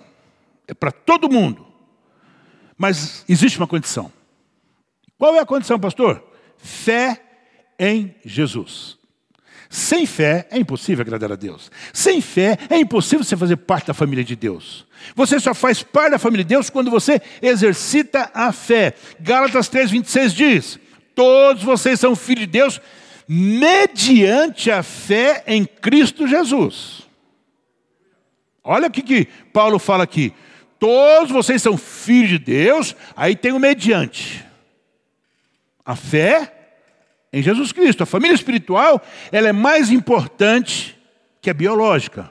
Por que, que ela é mais importante que a biológica? Perdemos agora, irmão Aldo. Que perda irreparável. Que perda difícil. Né? Um Aldo, aquele jeitinho dele, sabe, uma pessoa maravilhosa. Perdemos. Uma família se desfez parte dela porque o, o, o cabeça se foi. Só que a família de Deus, ela durará para sempre. A irmã Cícera, seus filhos, seus netos, seus bisnetos, estão lá sofrendo com a perda. Mas tem uma coisa: a esperança dessa família e daqueles que perderam seus entes queridos, as pessoas próximas e que conheceram a graça de Deus é que essa família lá não vai terminar nunca, vai durar para sempre. Então, deixa eu te dizer uma coisa: o propósito, o segundo propósito de Deus para mim e para você é que nós sejamos o quê? Família de Deus. Cadê a família de Deus? Está aqui nessa noite? Levante a sua mão e glorifique a Deus por isso. Nós somos família. Família de Deus, igreja. Irmãos, isso tem uma importância tão tremenda, esse negócio é tão sério, esse negócio é tão bom, que, pera um pouquinho, como é que é o negócio? Eu, eu sabe, eu hoje, eu sou família da minha esposa. Como eu casei com ela, então as irmãs dela são as minhas cunhadas, os meus cunhados, somos família. Que bacana isso. Sabe? E, e modéstia à parte, não é porque ela está aqui, não, mas meus cunhados são fantásticos. Minhas cunhadas são maravilhosas não é? Que bacana, bacana, mas bacana mesmo é fazer parte da família de Deus. Já pensou um negócio desse? Ah, eu faço parte daquela família tradicional lá de São Carlos. A minha família é tradicional, é fundador de São Carlos. A minha família é que fundou isso, fundou aquilo. Pô, bacana. Mas se vai. Hoje, por exemplo, foi enterrado aqui em São Carlos um, um, um personagem fantástico. Com 93 anos, teve uma parada cardíaca mas ele foi que, que, que fundou o Embrapa, ele que uh, fundou uma série de, cursos na faculdade, um camarada simplesmente é, é, assim, de um nome aqui dentro de São Carlos fantástico. Foi velado hoje, inclusive foi velado numa sala que tem o nome dele.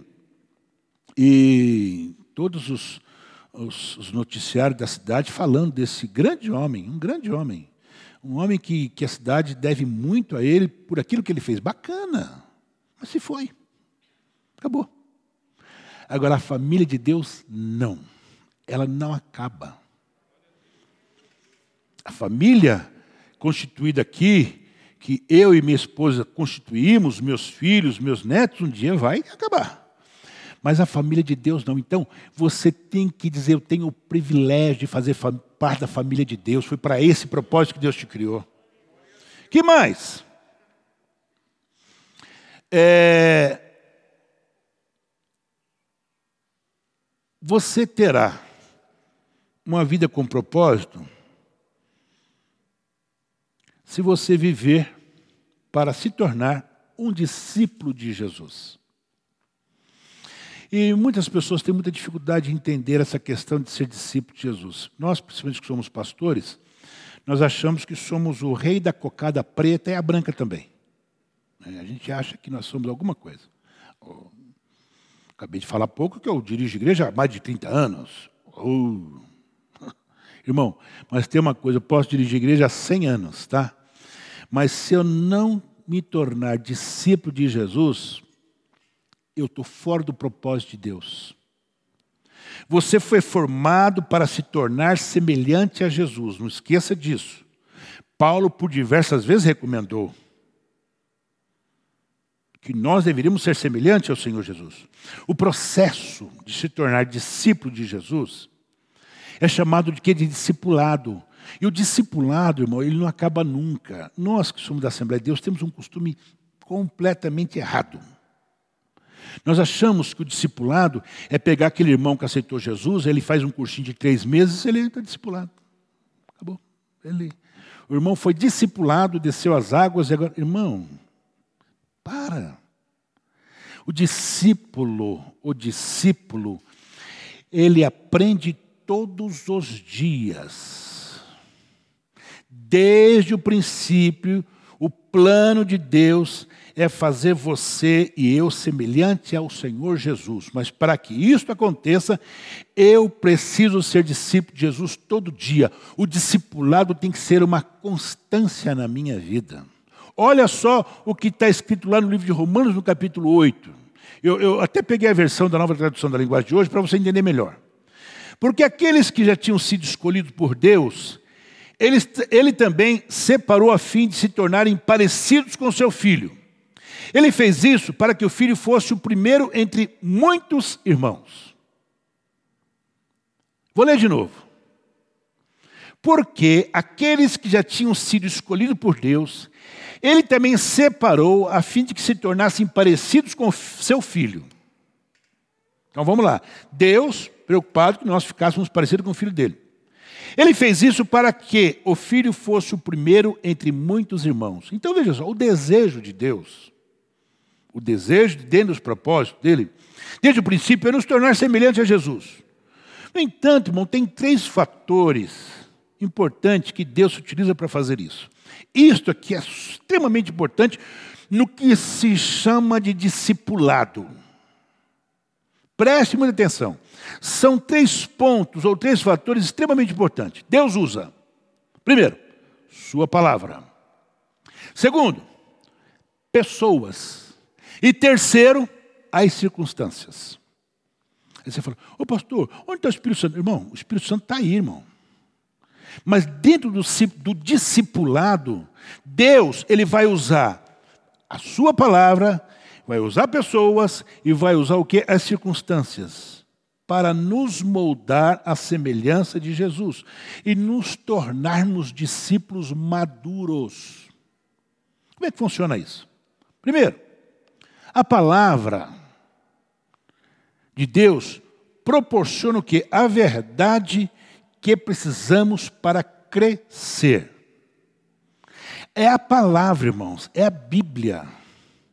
Aqui está o manual de crescimento do discípulo. Eu vou crescer quando eu consulto a palavra. Eu vou crescer quando eu como a palavra.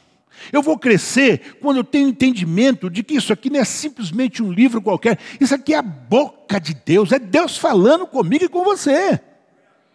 E quando eu consulto a Bíblia de verdade, eu vou crescer, porque é a palavra de Deus, pessoas. Por que pessoas? Pessoas contribuem com os relacionamentos que necessitamos para crescer. Pessoas. Deus usa pessoas. São aquelas pessoas que vão te conduzir, são as pessoas que vão te ajudar a crescer, são as pessoas que vão te ensinar. É por isso, irmão, nós voltamos com a escola bíblica dominical. O João está aqui? O João está aqui? O João está ali? Voltamos faz três semanas, né, João? Praticamente. Gente, ó, eu, eu tenho hora que fico parado assim, falando, mas meu Deus do céu, quanto tempo nós perdemos nesse ano, né? Quer dizer, não é que nós perdemos, que não podia, não é? Mas, gente, então Deus usa pessoas, está usando os professores da escola bíblica para nos fazer crescer. Aí eu me preocupo, porque eu pergunto para você, você lê Bíblia? Ah, então, né, pastor, eu, tenho dificuldade, pastor, para ler Bíblia. Irmão, você lê bons livros? Ah, não tenho paciência para ler livro. Não é assim? O que, que você lê, irmão? Você não lê nada. Você não lê Bíblia, você não lê. Como é que você. Aí, aí você fala assim, ah, então, pastor, aí, aí a gente bota alguém para te ensinar. Você não vem na escola dominical, você não vem no culto de ensino, você não vem em lugar nenhum. Irmão, eu vou te falar uma coisa bem desagradável. Você não vai ser discípulo nunca. E um dos propósitos de Deus é que nós sejamos discípulo. Eu preciso ser discípulo. Olha aqui, porque aqueles que já tinham sido escolhidos por Deus, Ele também separou a fim de se tornar parecido com o filho dele. E para ser parecido com Jesus, eu preciso crescer dia após dia. Ninguém vira Jesus assim. Não, ninguém vira. Você precisa crescer. Esse processo de discipulado, irmão, ele é longo. Ele é lento. Aqui está um grande problema. O Milton não está aqui, né? O Milton não está aqui? O Milton precisa começar a vir nos cursos de doutrina. É, nós recebemos um, recebemos um camarada aqui na nossa igreja, aceitou Jesus, aqui na sede. E até o Milton que discipulou ele. E tal, com uma boa vontade, a esposa não era crente, e eu e, eu e a pastora fomos na casa dele ela era de uma igreja é, não evangélica, né? muito carola e tal. E Deus nos usou, eu e a pastora, para ganhar aquela mulher para Jesus. Você sabe o que eu estou falando, né, filha? Então, ganhamos para Jesus. Ei, foi uma festa. Mas o moço, ele achou que ele já era pastor. Nunca vou esquecer disso. Ele já achou que ele era ele começou a se intitular. Né? Aí, queria, é, com três meses, já queria pregar, ele já queria ensinar. Aí o Miltinho foi colocando ele no eixo. Opa, vamos devagar, meu filho. Daqui a pouco ele já não estava mais com a gente, já foi para para a igreja com a irmã, mas também já não está mais lá e tal. E agora virou, virou não sei o quê. Aí você fica pensando, o que, que é isso? O que, que é isso? Pessoas que querem ser maduro sem crescer. Não tem como. A maturidade espiritual, ela não é instantânea, ela não é automática, ela é um desenvolvimento que se prolonga por toda a nossa vida. Mas o propósito de Deus é que nós sejamos discípulos. Não é o pastor Ismael que quer que você seja, é Deus que quer. Olha só. Efésios 4 e 13. Isso irá continuar até que sejamos maduros como Cristo e seremos totalmente semelhantes a Ele. É o processo. E eu preguei aqui domingo passado, eu falei muito sobre o processo de Deus na vida do, do, crente, e às vezes a gente não quer obedecer o processo, a gente quer dar um passo maior do que a perna. Vocês viram aquele cara que morreu lá no, no Rio de Janeiro? O, o cara que, que, caiu lá do prédio? Ele quis pular de um lado para o outro, só que a perna não alcançou, ele morreu. Não tem jeito. Você não pode dar um passo maior do que você pode dar. O propósito de Deus para mim e para você é que nós cresçamos. Lá em Efésios, ainda capítulo 4, versículo 15, diz: Deus quer que cresçamos à semelhança de Cristo em tudo. Então, o objetivo do Pai, de Deus, é que todos nós viemos a crescer e amadurecer. Como quê? Como discípulo. Discípulo. Irmão, você pode ter 40 anos de crente, você está aprendendo. Agora, a experiência que você tem de 40 ajuda os outros. É, é, eu e você precisamos decidir crescer, se esforçar, persistir em crescer. Nos, nos últimos dois meses que nós falamos sobre voltar ao essencial, e um dos pontos de voltar ao essencial é desejar crescer. Você precisa querer.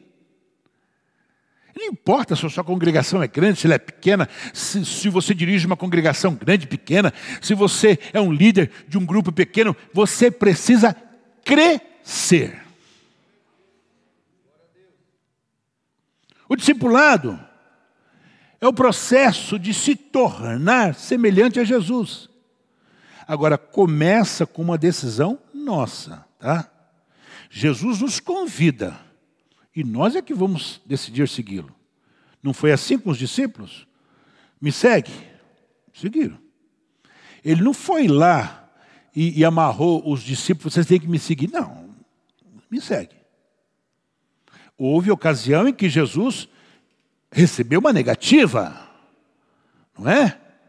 Oh, você é gente boa, câmara, agora pega tudo que você tem, vem dar para os pobres e me segue. O cara foi? Não foi. Ué, não foi. Não quis ir. Sabe? É, é, a Bíblia não diz, mas quantos, quantas pessoas não ouviram Jesus, não viram Jesus e também não se decidiram por Jesus? Muitos, muitos.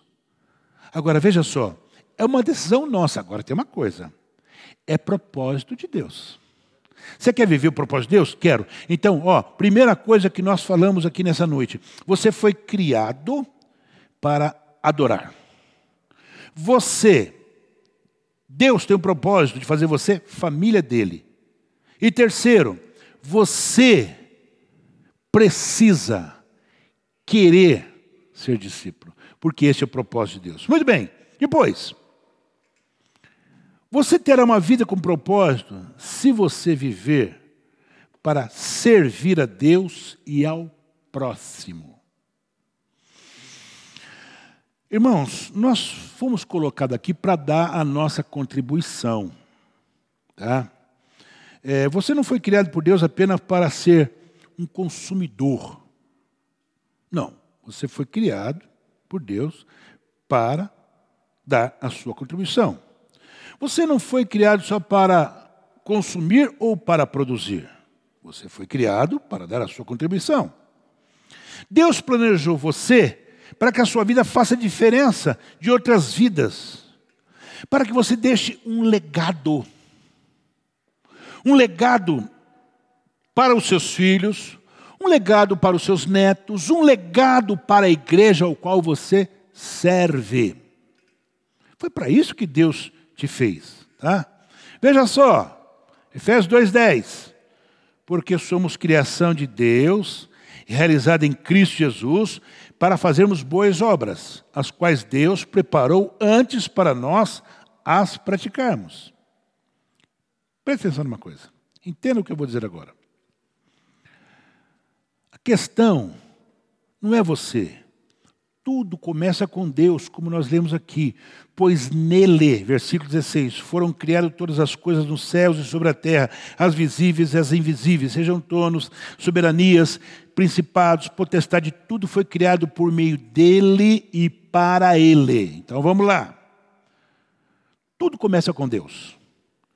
Você tem que ter entendimento que você é especial para Deus. E ele te colocou aqui para você desenvolver uma missão, tá? Somos salvos para servir. Fomos curados para ajudar outros.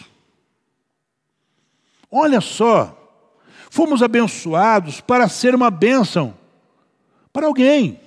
Nós fomos achados para encontrar alguém perdido e também fazer com que eles se sintam achados.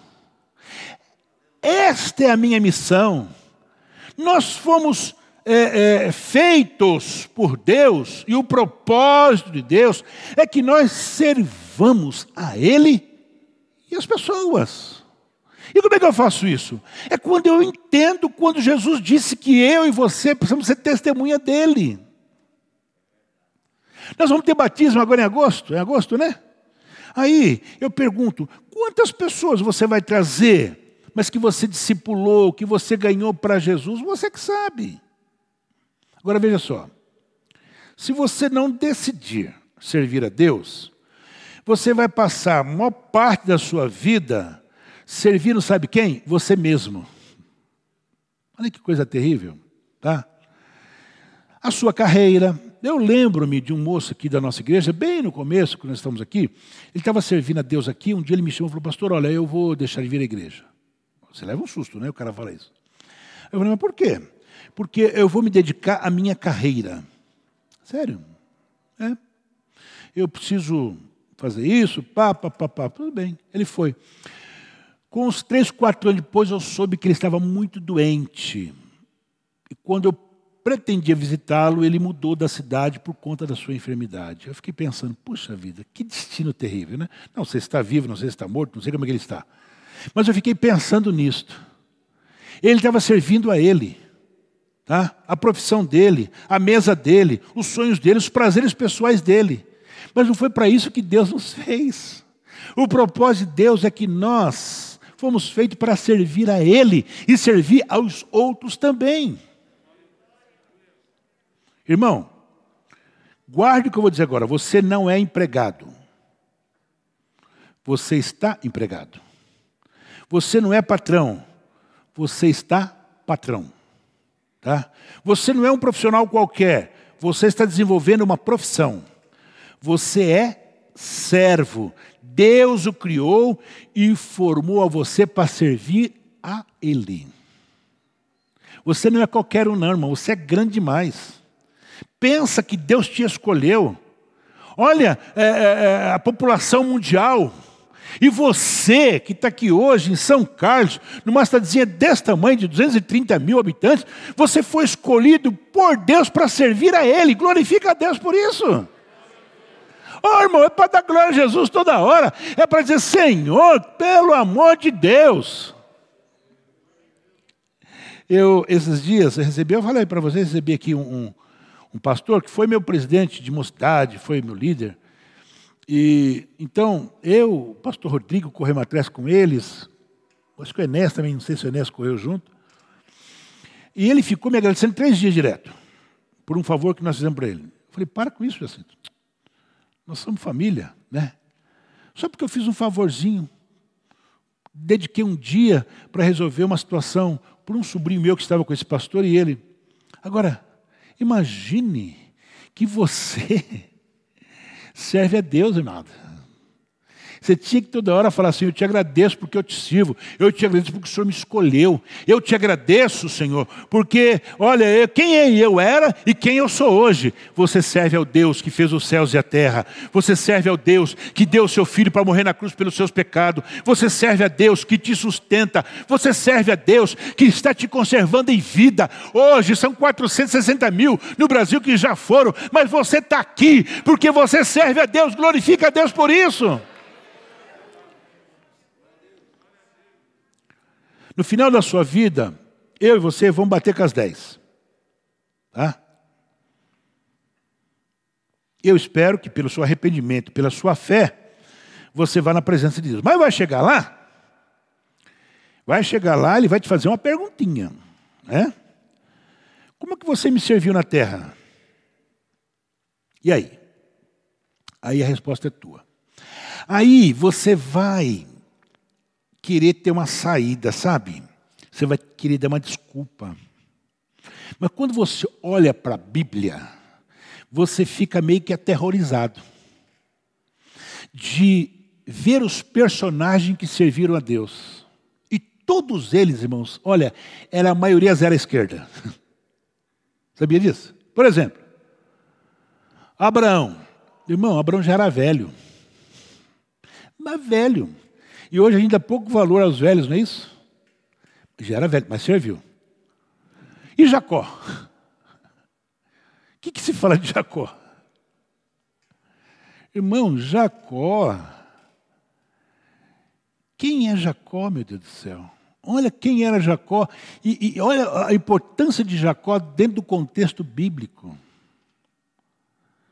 Jacó é o camarada que teve os doze filhos, Jacó é o camarada que teve o nome mudado para Israel.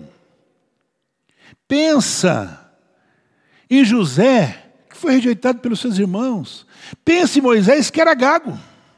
Né? Tudo leva aquele que era gago. Olha quanta desculpa tinha para não servir, né?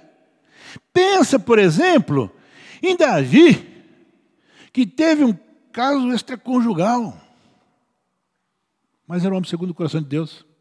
Pensa, por exemplo, em Elias. Nós estamos falando muito sobre Elias, que tinha alguns sentimentos depressivos, né? Mas serviu. Ele podia falar, não, eu sou meio depressivo. Não, mas o cara estava lá. Pensa, por exemplo, em João Batista.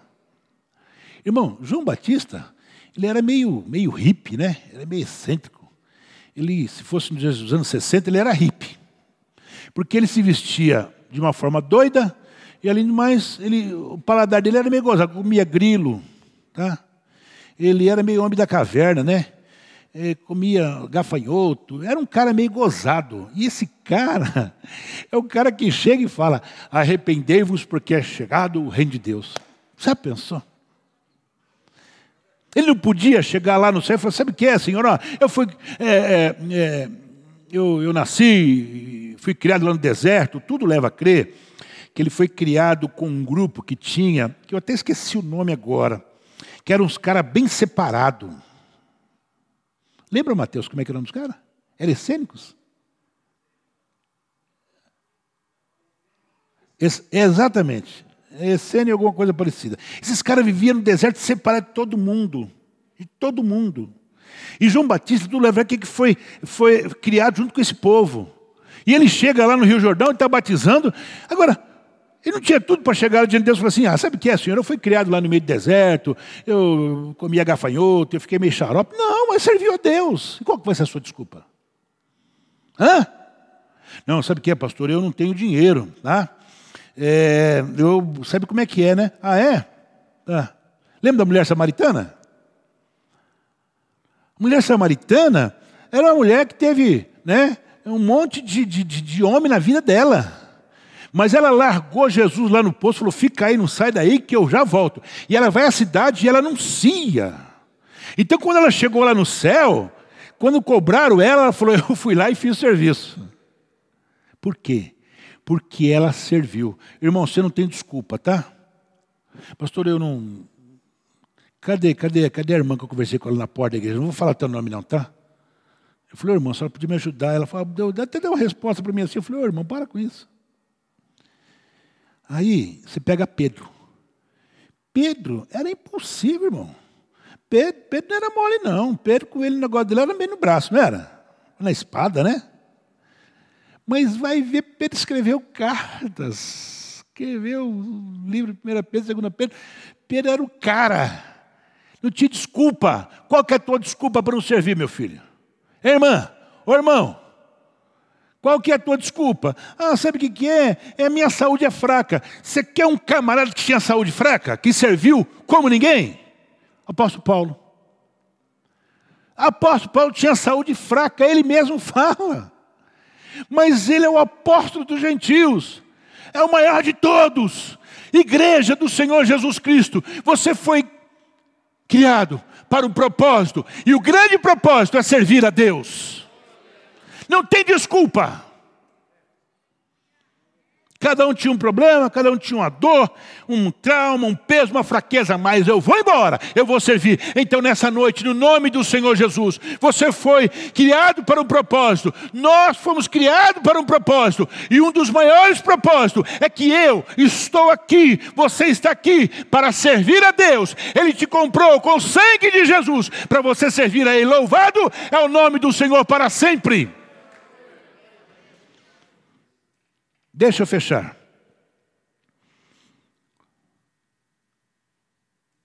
O propósito de Deus para você é que você precisa viver para uma missão.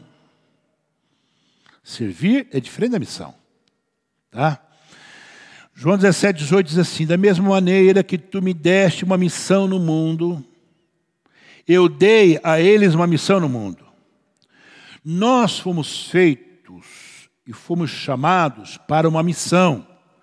Deus está atuando no mundo e quer que você se junte a Ele. Essa atribuição é chamada como missão. É a minha missão, é a sua missão. Uma coisa muito importante que nós precisamos é, é, frisar aqui hoje é que o Senhor quer que você tenha tanto um ministério na igreja quanto uma missão no mundo. Tá? O ministério, ele é o serviço, é o teu serviço, né? com que os que creem. E a missão é o seu serviço com aqueles que não creem. Se você tem um ministério na igreja, você vai servir para ajudar os irmãos a crescerem. Agora, a missão é para aqueles que não conhecem ainda a palavra, não conhecem o que é o Evangelho. Então, a minha missão é levar o Evangelho. Eu fui e você foi feito para uma missão. O propósito de Deus é que nós tenhamos uma missão e nós façamos essa missão.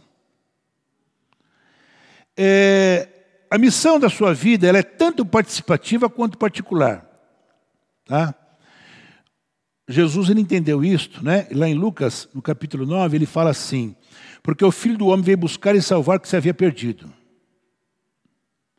Em outra passagem ele diz: é, Foi para falar a verdade que eu nasci e vim ao mundo.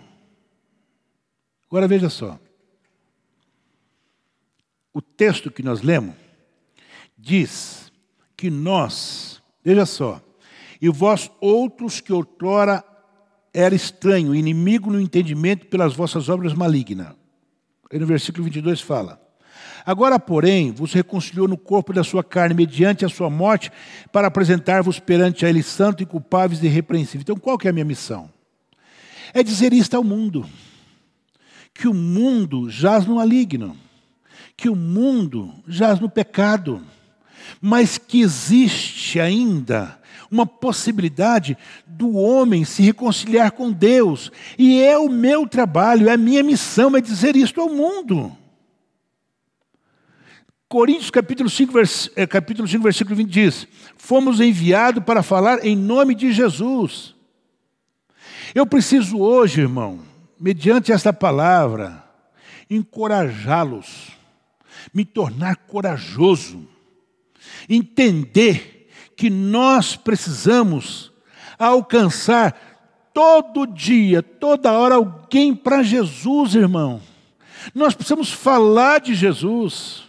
Eu estava falando com a minha esposa hoje, de oportunidade de falar com um camarada hoje, e eu, sabe, há tempo que eu quero falar assim, mas eu não achava, às vezes eu estava com ela, eu não queria falar junto com ela, é, porque eu queria tocar num assunto é, com a pessoa, mas eu tinha oportunidade de hoje, mas não dei moleza, falei, não posso deixar de falar.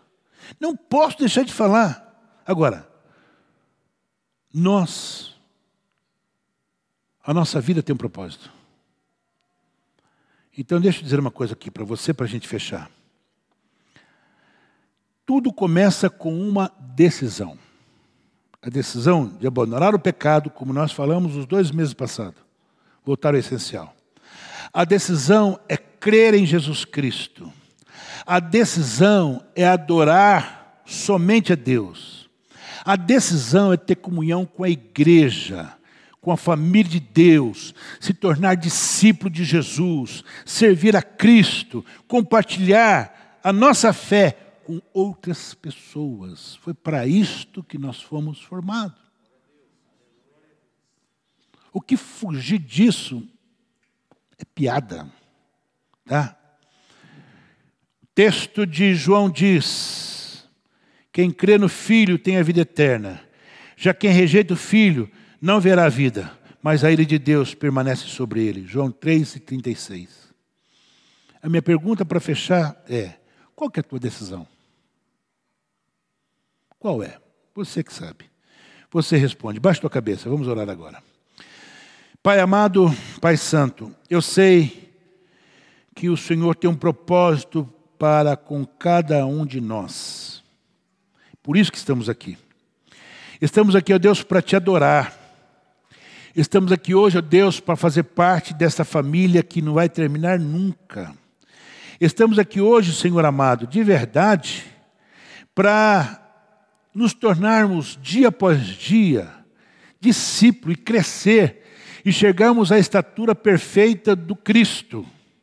Estamos aqui, ó Senhor, também, ó Pai, para te servir e para viver esta missão tão especial que o Senhor tem nos dado.